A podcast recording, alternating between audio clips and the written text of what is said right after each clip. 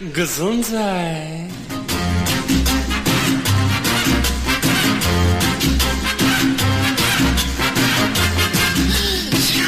Gesundheit.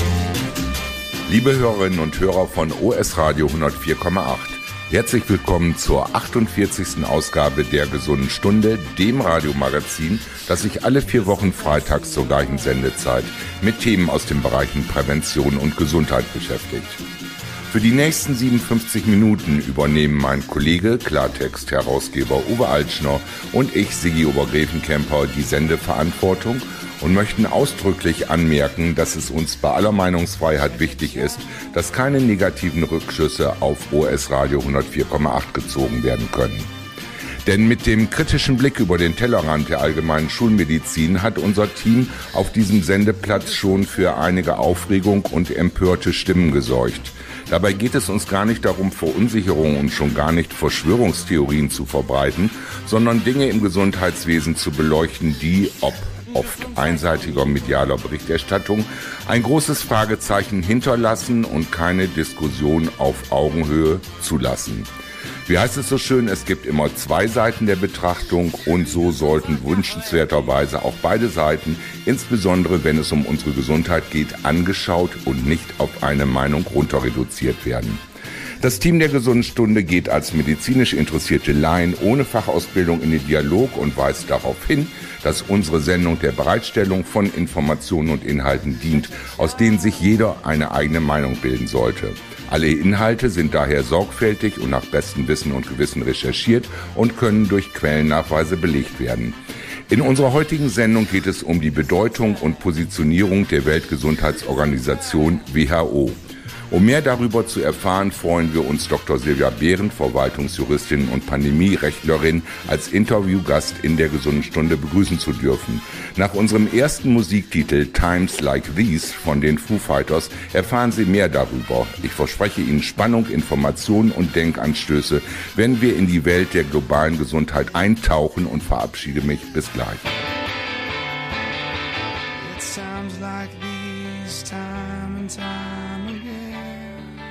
Liebe Hörerinnen und Hörer von OS Radio 104,8, zurück in der gesunden Stunde begrüßt Sie am Mikro Sigi Obergräfenkämper. Im Mittelpunkt der heutigen Sendung steht das Thema Weltgesundheitsorganisation WHO, vor allen Dingen aber unser Interviewgast Dr. Silvia Behrendt, Verwaltungsjuristin und Pandemierechtlerin, von der wir erfahren möchten, welche Rolle die WHO in der Steuerung der globalen Gesundheitspolitik einnimmt und wie das alles funktioniert. In der 48. Ausgabe der Gesunden Stunde übergebe ich das Mikro meinem Kollegen Klartext-Herausgeber Uwe Altschner, der den Kontakt zu Frau Dr. Silvia Behrendt herstellte und lasse ihn das Interview führen, da die Zeit unseres Gastes sehr begrenzt ist. Uwe, ich wünsche dir schon mal ein gutes Gelingen und räume jetzt das Feld für dich. Herzlich willkommen, Dr. Silvia Behrendt, zum Interview hier für die gesunde Stunde. Mein Name ist Uwe Altschner. Ich bin Herausgeber von Altschner Klartext. Frau Dr. Behren, wir haben uns verabredet, um über ein ganz aktuelles Thema zu sprechen, was allerdings in der breiten Öffentlichkeit für meinen Dafürhalten kaum präsent ist. Es geht um den anstehenden oder um die Verhandlungen zum WHO-Vertrag. Was das genau ist, da wollen wir gleich uns ein bisschen drüber unterhalten. Aber ich würde mich, würde Sie bitten, wenn Sie einfach zu Beginn kurz ein paar Worte äh, zu sich sagen, sich einmal selbst vorstellen, was Ihren Werdegang angeht und Ihre Expertise im Bereich Recht und internationale Gesundheitseinrichtungen. Ja, ganz herzlichen Dank. Sie haben mich schon sehr korrekt vorgestellt. Ich habe mich seit mittlerweile beinahe 15 Jahren mit Pandemierecht beschäftigt, habe promoviert über das Thema und war in Washington DC an der Georgetown University, die eng mit der Johns Hopkins University zusammenarbeitet, im Research-Jahr während, während meiner Dissertation, gesponsert vom Schweizer Nationalfonds, bin dann zurückgekommen und habe dann tatsächlich die Möglichkeit gehabt, bei der WHO Sekretariat der internationalen Gesundheitsvorschriften mitzuarbeiten, kurz, und bin dann später auf Country Missions geschickt worden und habe die Gesundheitsministerin beraten, wie diese neuen Gesundheitsvorschriften zu implementieren sind in die nationalen Epidemiegesetze und bin jetzt im Zuge der Pandemie und habe dann das Thema ein bisschen begleitet, ein bisschen lockerer begleitet und im Zuge der Covid-19-Pandemie bin ich wieder verstärkt eingestiegen und habe dann letztes Jahr eine kleine, sehr bescheidene NGO gegründet, einfach die sich dem Thema widmet, äh, mehr Verantwortung, auch mit Hintergrund von rechtlicher Verantwortung für internationale oder globale Gesundheitsentscheidungen, Gesundheitsmaßnahmen einzufordern. Und da trifft natürlich jetzt das Pandemievorhaben, also das Vertragsvorhaben der WHO genau auf dieses Thema. Darum beschäftige ich mich auch sehr intensiv damit, welche Vorschläge sozusagen jetzt am Tisch sind oder welche eigentlich, muss man sagen, erst kommen werden. Das wird eben rechtlich begleitet. Da kommen wir gleich drauf, aber auch nochmal, um den Hörerinnen und Hörern ein bisschen noch deutlicher zu machen, äh, mit welcher hochkarätigen Gesprächspartner wir es hier zu tun haben. Sie haben erwähnt, Sie haben in Washington DC im Ausland gearbeitet schon, studiert. Sie haben zuvor, wenn das richtig ist, Ihre Studien an der Hochschule St. Gallen abgelegt. Genau, ich habe gearbeitet, äh, es war Universitätsassistentin für internationales Recht und Europarecht und habe gearbeitet und gleichzeitig äh, eben die Promotion, also Dissertation gemacht. So, das nur als Hintergrund, weil das sind ja jeweils sehr, sehr reputierliche Namen, sehr prominente Namen. Die Hochschule St. Gallen ist eine der besten Hochschulen, glaube ich, weltweit. Und einfach nur, um das klarzumachen für die Hörerinnen und Hörer, dass, dass wir es hier mit einer echten Expertin zu tun haben, wofür wir auch nochmal sehr dankbar sind, dass sie uns ihre Zeit schenken. Nach einer kleinen Musikpause mit This Just In von Five Time August wird das Interview fortgesetzt.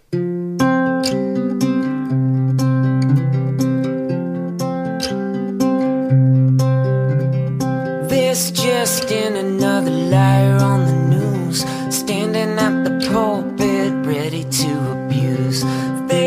just in another coward in control scared by the sound, so he hides in a hole. He'll call on the guards to trample the crowd, cause the louder they get, they silence his power. Shame, blame, no matter what they say, don't let the bastard get to you. He's gonna try to shut us down, Justin, he'll lose.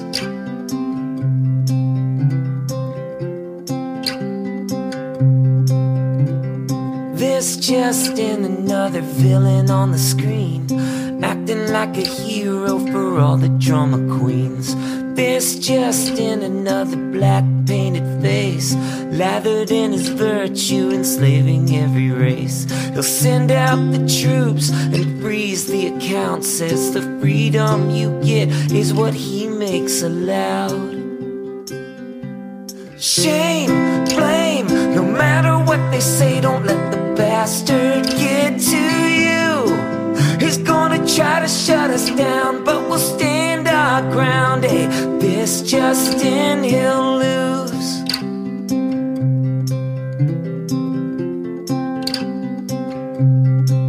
If you look in his eyes, you can see he's afraid. So fragile inside while the town's on parade. Shame,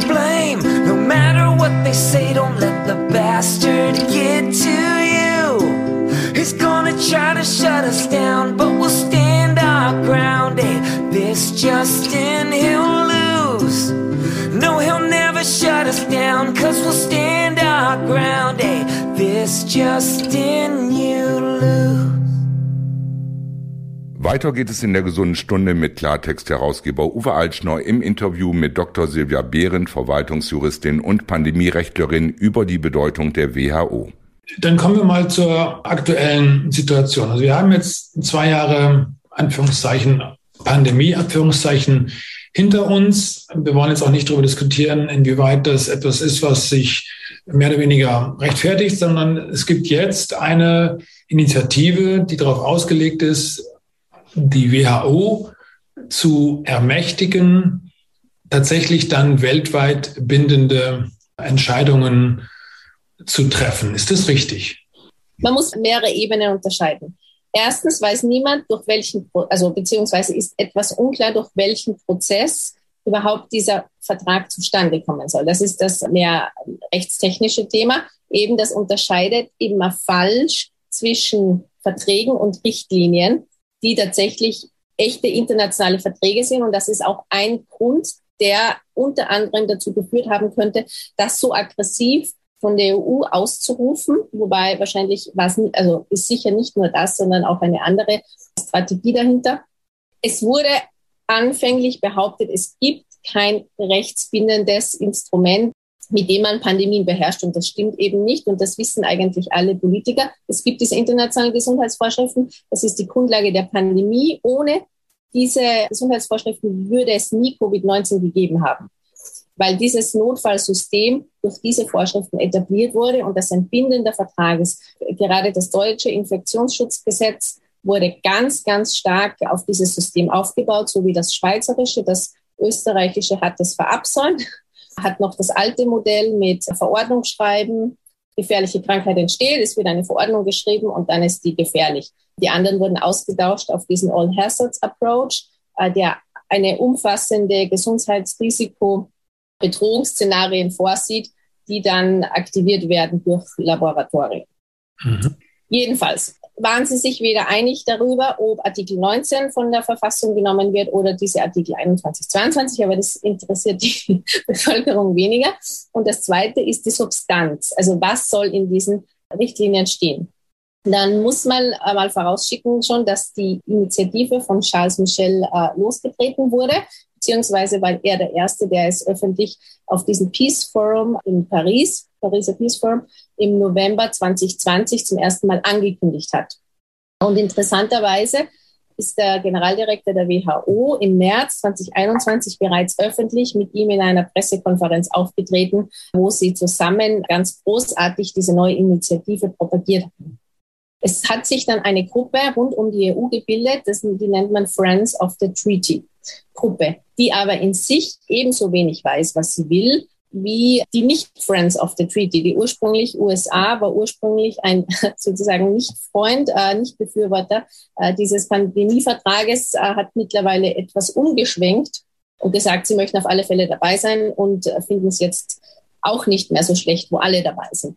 Das Problem ist, jeder möchte etwas anderes. Also schon ein extrem schlechter Staat, der uns zugutekommt, beziehungsweise sie wissen schon, was sie wollen, sozusagen die Global Actors, Global Health Actors, haben sehr konkrete Vorstellungen, wie sie in Zukunft Pandemien regeln möchten. Das passiert aber wieder alles auf dem Konzept der Global Health Security. Wenn man das kennt, dann versteht man auch, was die Akteure wollen. Das ist der ewige Vorwurf, der wir sind nicht bereit und nicht genug äh, vorbereitet gewesen auf die Pandemie. Deshalb hat sie uns so hart getroffen und es wird uns noch viel schlimmer treffen, wenn wir nicht weiter äh, die Kapazitäten der nationalen Regierungen dafür schaffen, für mehr Produktionskapazitäten, für die Impfstoffe, schnellere klinische Verfahren. Also diese ganze, man nennt das in der, in der pandemischen Fachterminologie äh, Countermeasures, also diese ganzen Gesundheitsmaßnahmen, die im Zuge des neuen Virus verabschiedet werden, sollen schneller reagiert werden und wahrscheinlich auch rechtsverbindlicher, automatischer. Also es wird von 100 Tagen gesprochen, von Virusidentifikation bis zum äh, tatsächlichen, bis zur Verimpfung. Ein 100-Tage-Prozess, der natürlich auch einschließt, dass die klinischen Verfahren in der Zeit abgeführt werden und am Schluss die Arzneimittelsicherheit natürlich dementsprechend problematisch ja wiederum beschnitten wird. Also es gibt vier große Bereiche, die die WHO derzeit identifiziert hat. Das ist Leadership and Governance, Systems and Tools, Financing and Equity. Und anhand dieser vier großen Themenbereiche arbeiten sie 131 Empfehlungen von vier Berichten ab. Also es wurden vier Berichte, vier offizielle Berichte der WHO definiert. Einer davon über die internationalen Gesundheitsvorschriften mit dem Vorsitz von äh, Professor Lothar Wieler vom RKI der schon während der Pandemie die Pandemie bewertet hat und damit auch die Rolle Deutschlands in seiner eigenen Funktion bewertet hat, also schon objektiv befangen in sich. Und genauso das Independent Panel on Pandemic Preparedness and Response. Also alles hochkarätig, eindeutig einschlägige Persönlichkeiten besetzte Panels, die alle dementsprechend eindeutige Empfehlungen gegeben haben. Und an diesen Empfehlungen in diesem Bereich wird gearbeitet. Andere gibt es nicht. Und das ist das Problem. Wir unterbrechen unsere Sendung mit dem Musiktitel Trouble von Cat Stevens und verabschieden uns bis gleich. Trouble,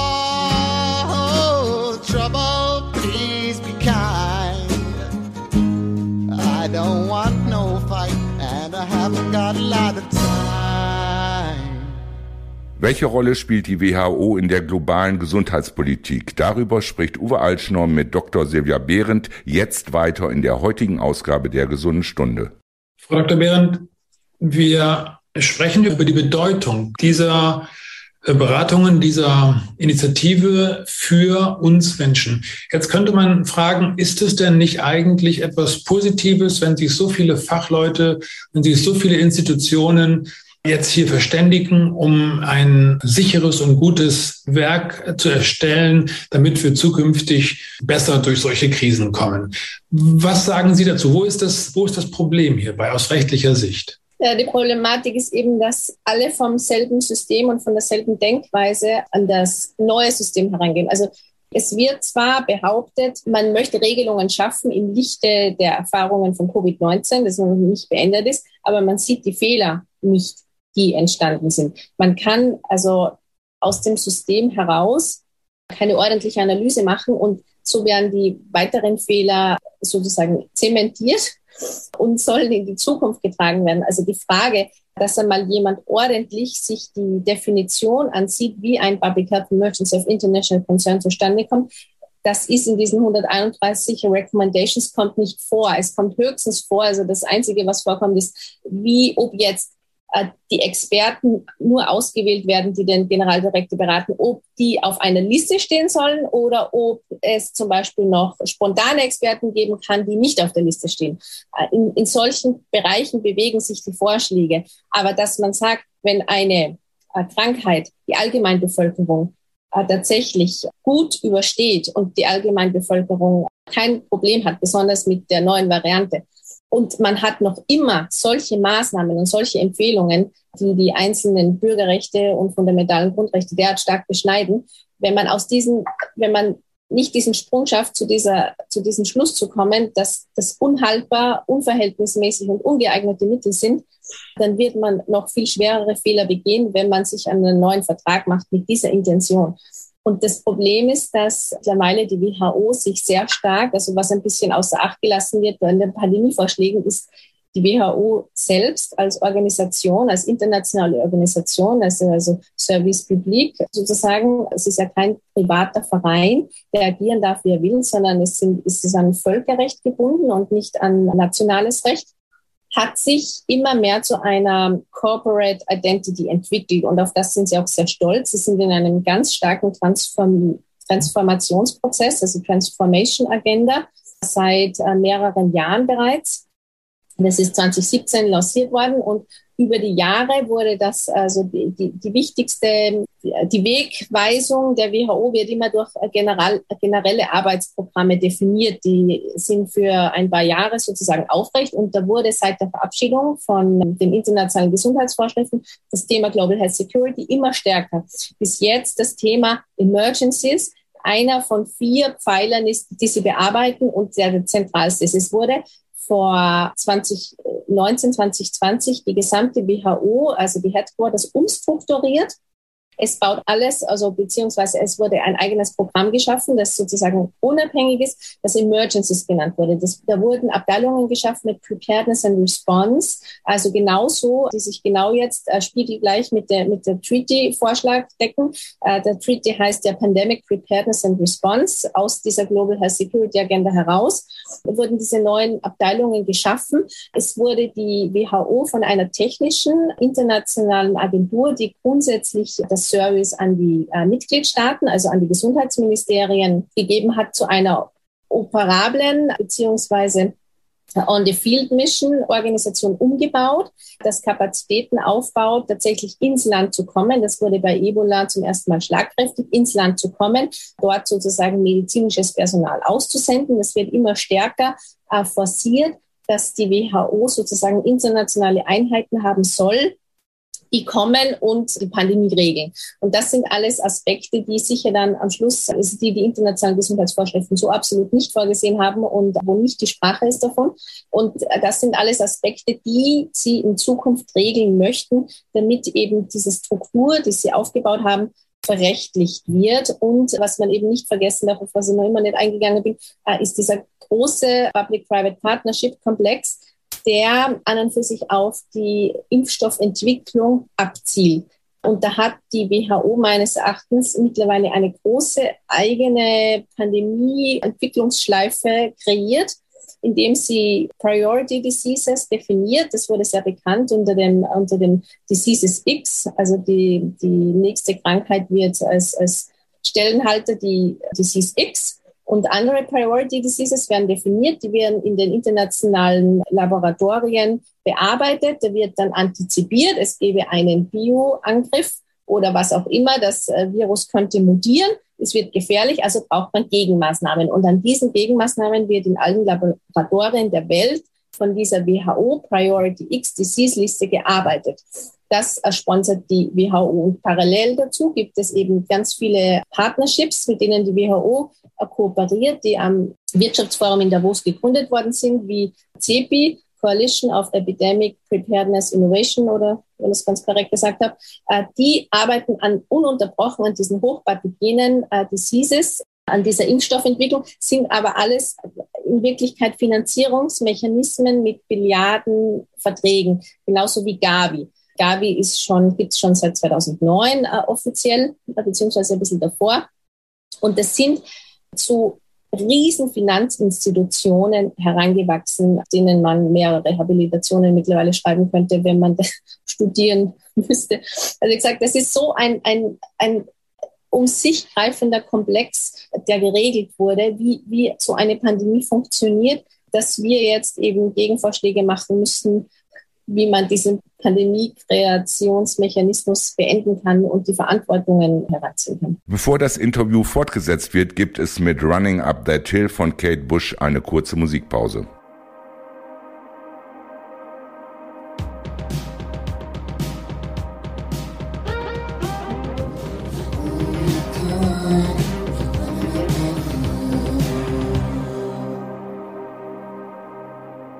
Zurück in der gesunden Stunde spricht Klartext-Herausgeber Uwe Altschner weiter mit der Verwaltungsjuristin und Pandemierechtlerin Dr. Silvia Behrendt über die Weltgesundheitsorganisation WHO.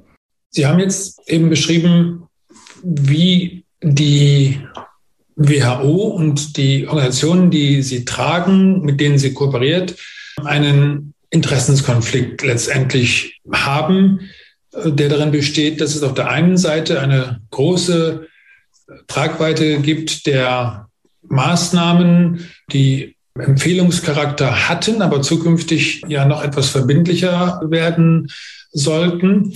Und auf der anderen Seite dem Nutzen, dem ökonomischen Nutzen, dem privatwirtschaftlichen Nutzen der Institutionen, die dahinter stehen. Sie haben die Impfhersteller erwähnt, Gavi, die Internationale Allianz für äh, Impfstoffentwicklung und, und andere. Das heißt, hier haben wir es damit zu tun, dass im Zweifelsfall die Öffentlichkeit annimmt, dass etwas unproblematisch in ihrem Sinne vorbereitet wird, ohne dass die tatsächlichen Themen, die tatsächlichen ähm, Konflikte, die tatsächlichen Gefahren auch aus rechtlicher Sicht genügend beleuchtet würden. Habe ich das so richtig wiedergeben?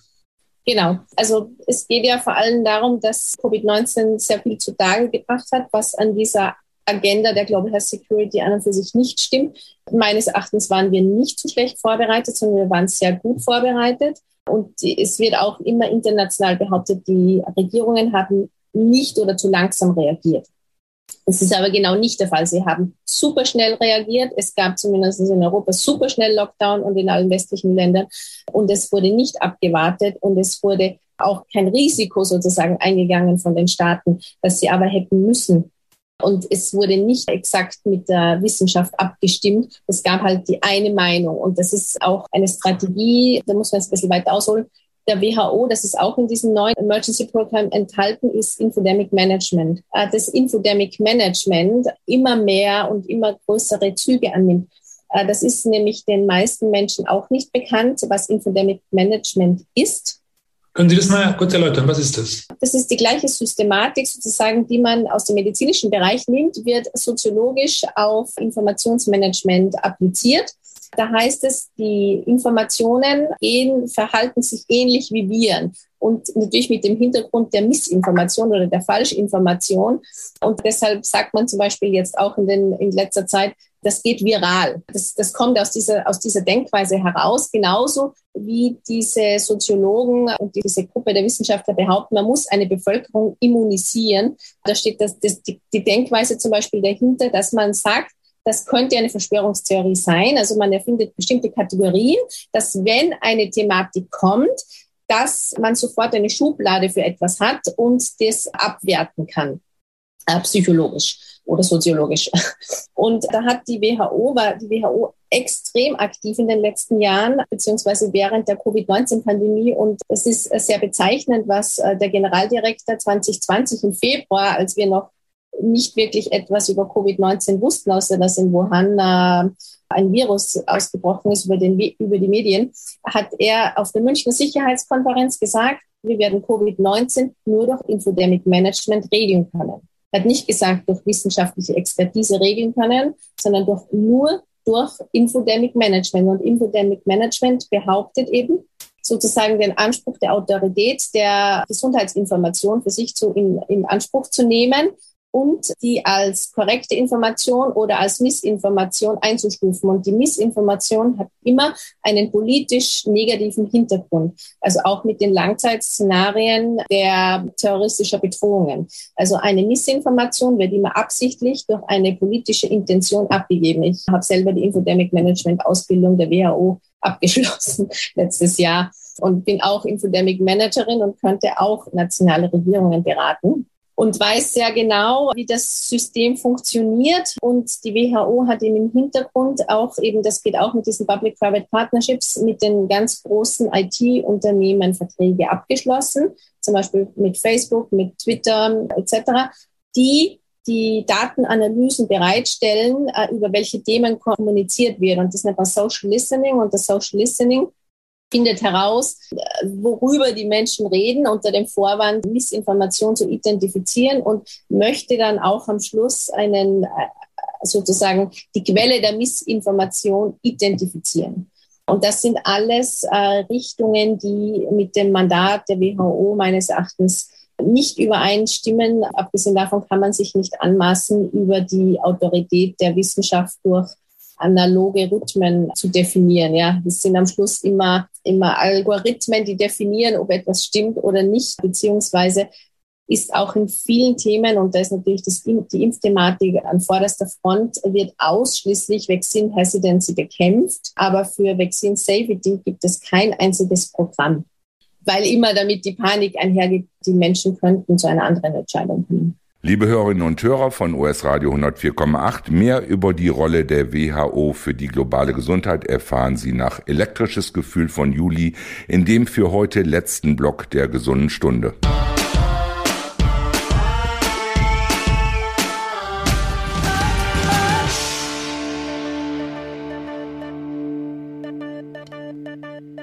In der gesunden Stunde spricht mein Kollege Uwe Altschner weiter mit der Verwaltungsjuristin und Pandemierechtlerin Dr. Silvia Behrendt über das Thema WHO.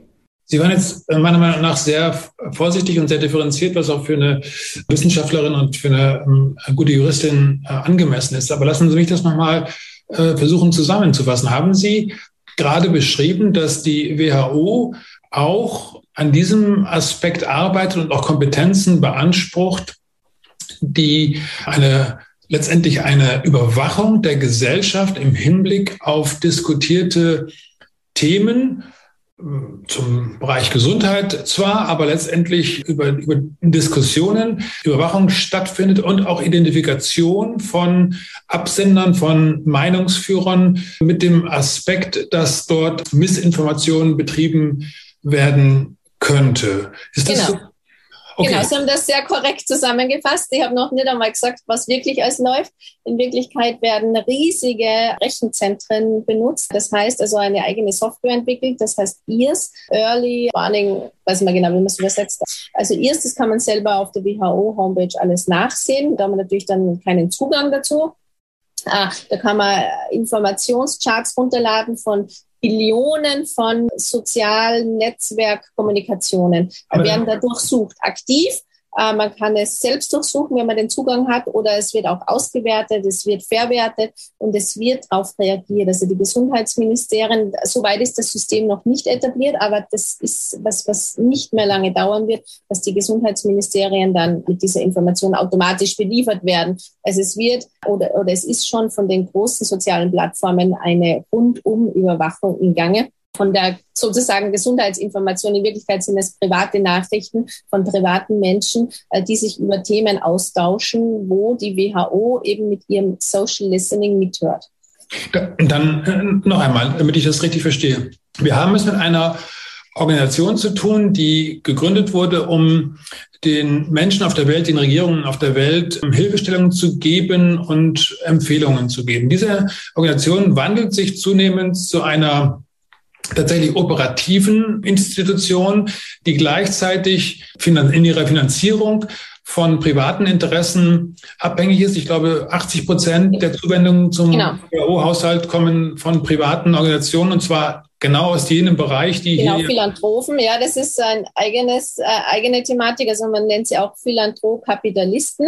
Mhm. Ähm, weil das, sie applizieren eigentlich nichts anderes wie ein Geschäftsmodell. Also sie nennen das auch Shaping Markets haben sich die besonders die Impfstoffentwicklung und Verabreichung der globalen Bevölkerung vorgenommen die ein brachliegendes pharmazeutisches, pharmazeutischer Markt war. Kein pharmazeutisches Unternehmen hat sich in den, glaube 80er Jahren oder sowas oder Anfang der 90er mehr für diese Impfstoffentwicklung interessiert, da es nicht lukrativ genug war. Das wurde aufgenommen, einfach in den Hintergrund, dass Kranke nur die einzelnen Medikamente brauchen und die globale Bevölkerung aber, also ein, ein globaler Markt offen steht und wurde sehr geschickt unter dem Vorwand des Guten mit sehr einfachen, sehr leicht messbaren Zielen, die immer sehr schnell Erfolg versprechen. Wie viele Menschen geimpft werden, heißt, wie viele Menschen das Leben gerettet wurde, dann nach außen sehr großen Erfolg haben und eine wirklich absolut riesige Maschinerie von ähm, Industrie und gigantischen Milliardenprofiten geschaffen haben. Okay, das heißt also, diese Organisation, die ursprünglich Empfehlungen geben sollte, ist operativ. Sie ist gleichzeitig abhängig von wirtschaftlichen Interessen, die einen Nutzen daraus haben aus den Maßnahmen, die abgeleitet werden. Sie ist zugleich die damit beauftragt und damit befasst, die Bevölkerung der Welt zu überwachen und im Zweifelsfall zu identifizieren, wo sich Meinungsführer äh, bewegen. Und das alles findet statt vor einem Hintergrund, wo wir jetzt dazu übergegangen sind, digital verwaltete Zugangsberechtigungen zum gesellschaftlichen Leben insgesamt zu akzeptieren. Die EU ist gerade dabei, möchte den, den QR-Code, den, das grüne Zertifikat um ein weiteres Jahr verlängern. Dieses Zertifikat soll das Reisen erleichtern in solchen äh, Umständen der, der Pandemie. Aber es ist natürlich, wie wir gemerkt haben, überall inzwischen die Zugangsvoraussetzungen, äh, Restaurant, Kino, Schwimmbad, äh, überall. Und das heißt, diese gesundheitlich begründete Zugangskontrolle liegt dann ebenfalls letztendlich in den Händen einer Organisation, die sich dran macht, die Menschen zu überwachen, zu belauschen, worüber sie sprechen, welche Meinungen sie haben und insofern dann auch das Thema Wissenschaft umzudeuten in eine Wahrheitsverkündung, wo, wo aber ursprünglich doch die Wissenschaft etwas ist, worüber strittig disputiert wird und wo Thesen gegeneinander im, im, Wettstreit stehen. Das heißt also, wo per se der Dissens etwas ist, was den wissenschaftlichen Diskurs befördert. Genau. warum, warum habe ich jetzt da ein ungutes Gefühl? Die Entwicklungen der WHO muss man, denke ich, nicht nur kritisch sehen, sondern aktiv gegensteuern ähm, zu dem System, das jetzt konzipiert wird für die eigentlich gesamte Weltbevölkerung aus dem Lebensprozess sozusagen unsere Körper, so wie in der Biopolitik von Michel Foucault unsere Körper sozusagen zu Apparaten, Instrumentarien verwendet werden, der Diagnose, also eigentlich entwürdigend behandelt werden, der Menschenwürde objektiviert werden. Dieser Prozess muss gegengesteuert werden und auch innerhalb der WHO sind so viele Vorgänge, die an und für sich höchste Bedenken aufzeigen gegen das Gesundheitsmandat und die Gesundheit des Individuums und auch eben gerade bei dieser Meinungs, also bei, bei dieser Meinungsäußerungsproblematik, bei diesem Infodemic Management, dass eben niemand tatsächlich kritisch aufstehen darf und, und, und kritische, ordentliche wissenschaftliche Kritik ausüben kann, muss uns wirklich alle höchst alarmieren und auch gemeinsam sicherlich eine Allianz bilden, gegen diese Entwicklungen anzugehen. Und da ist jetzt dieser Prozess dieses Pandemievertrages an und für sich kein schlechter Moment, hier einzusteigen und einfach gewisse äh, Entwicklungen offen zu legen und auch eine, eine neue Kultur einzufordern, wie der Staat mit Menschen umgeht, weil es liegt ja dahinter immer auch ein, ein philosophisches Problem, beziehungsweise ein staatstheoretisches Problem, wie, wie der Staat in das Leben des Individuums eingreift, was der Staat als Gefahr definiert und wie sich der Einzelne, in, in welchem Umfang sich der Einzelne dafür oder dagegen entscheiden darf. Weil diese Problematik haben wir in vielen Aspekten gehabt. Äh, wenn ein alter Mensch sagt, mir ist es wichtiger, meine Familie zu sehen und an Covid-19 zu sterben, ist das die Entscheidung eines Menschen, und die Art und Weise zu sterben müssen wir und oder, oder einfach zu leben müssen wir nicht dem Staat überlassen, sondern äh, in einer Demokratie ist es ja das, das Grundlegendste, diese grundlegendsten, fundamentalsten Menschenrechte, die es nur gibt, äh, selbst zu verantworten. Noch dazu, wenn dahinter eine Krankheit steht, die die Allgemeinbevölkerung gut, wirklich gut übersteht. Und das sehen wir eben auf internationaler Ebene dass es hier ein absolutes Unverständnis gibt dessen, was sich vollzogen hat und was sich weiter vollzieht. Und eine Gewissheit der internationalen Eliten, dass die nächste Pandemie kommt. Also wenn wir diese Dokumente und wenn wir die Aussagen äh, genau studieren, ist auch interessant, es hat eben diese Friends of the Treaty, da war Österreich, ist auch sozusagen ein Friend. Und es wurden dann in allen Fachjournals Artikel veröffentlicht von Politikern, zum Beispiel auch im British Medical Journal, wo auch unser, also ich bin ja von Österreich, unser damaliger Gesundheitsminister mit unterschrieben hat, äh, die tauchen dann in, in, in höchst wissenschaftlichen Artikeln äh, auf in äh, Journals, geben ihre politische Meinung kund, dass die nächste Pandemie mit Sicherheit uns schwer treffen wird. Nur die Grundvoraussetzungen des Menschen und der Menschheit wären niemals geschaffen worden, könnten wir, könnten wir unser Körper nicht mit gewissen Krankheiten umgehen. Und die Tatsache, dass die Globalisierung immer stärker an Hand nimmt, steht jetzt auch nicht so im Vordergrund, weil wir sind schon immer global und schon immer auch sogar vor der Antibiotikazeit haben sich Menschenströme bewegt und gebildet. Gab es einmal Krankheiten und gab es diese wieder nicht? Also, dass die Menschheit nicht überleben wird und dass sie geregelt werden muss. Also, das ist eine Idee, das ist eine Philosophie, die nicht im Einklang steht mit dem Bild des Menschen und mit unserem Rechtssystem, wie es bisher gegolten hat. Frau Dr. Behrend, ich danke Ihnen ganz herzlich. Das war ein, ein, ein perfektes Resümee. Es ist, glaube ich, etwas, womit sich jeder Bürger, jede Bürgerin dringend beschäftigen sollte, wo wir einfordern sollten, dass sich unsere Politik, unsere Medien hierzu erklären beziehungsweise darüber auch berichten, um damit ein Bild letztendlich zu bekommen, was uns dann in die Lage versetzt, Entscheidungen treffen zu können. Ich danke Ihnen. Gerne, danke sehr. Liebe Hörerinnen und Hörer von OS Radio 104,8, bevor wir uns von Ihnen verabschieden, hören Sie noch den Musiktitel No One Knows von Queens of the Stone Age.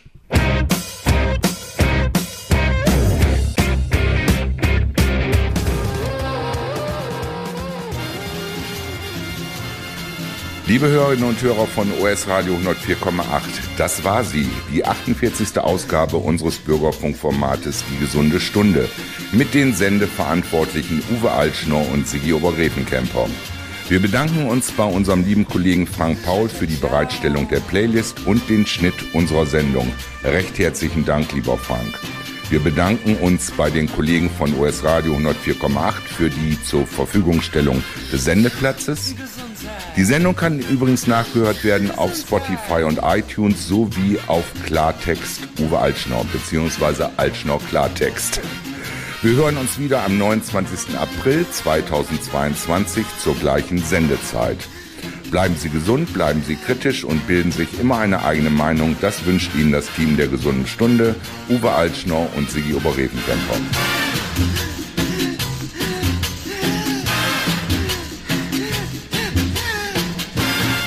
God bless you.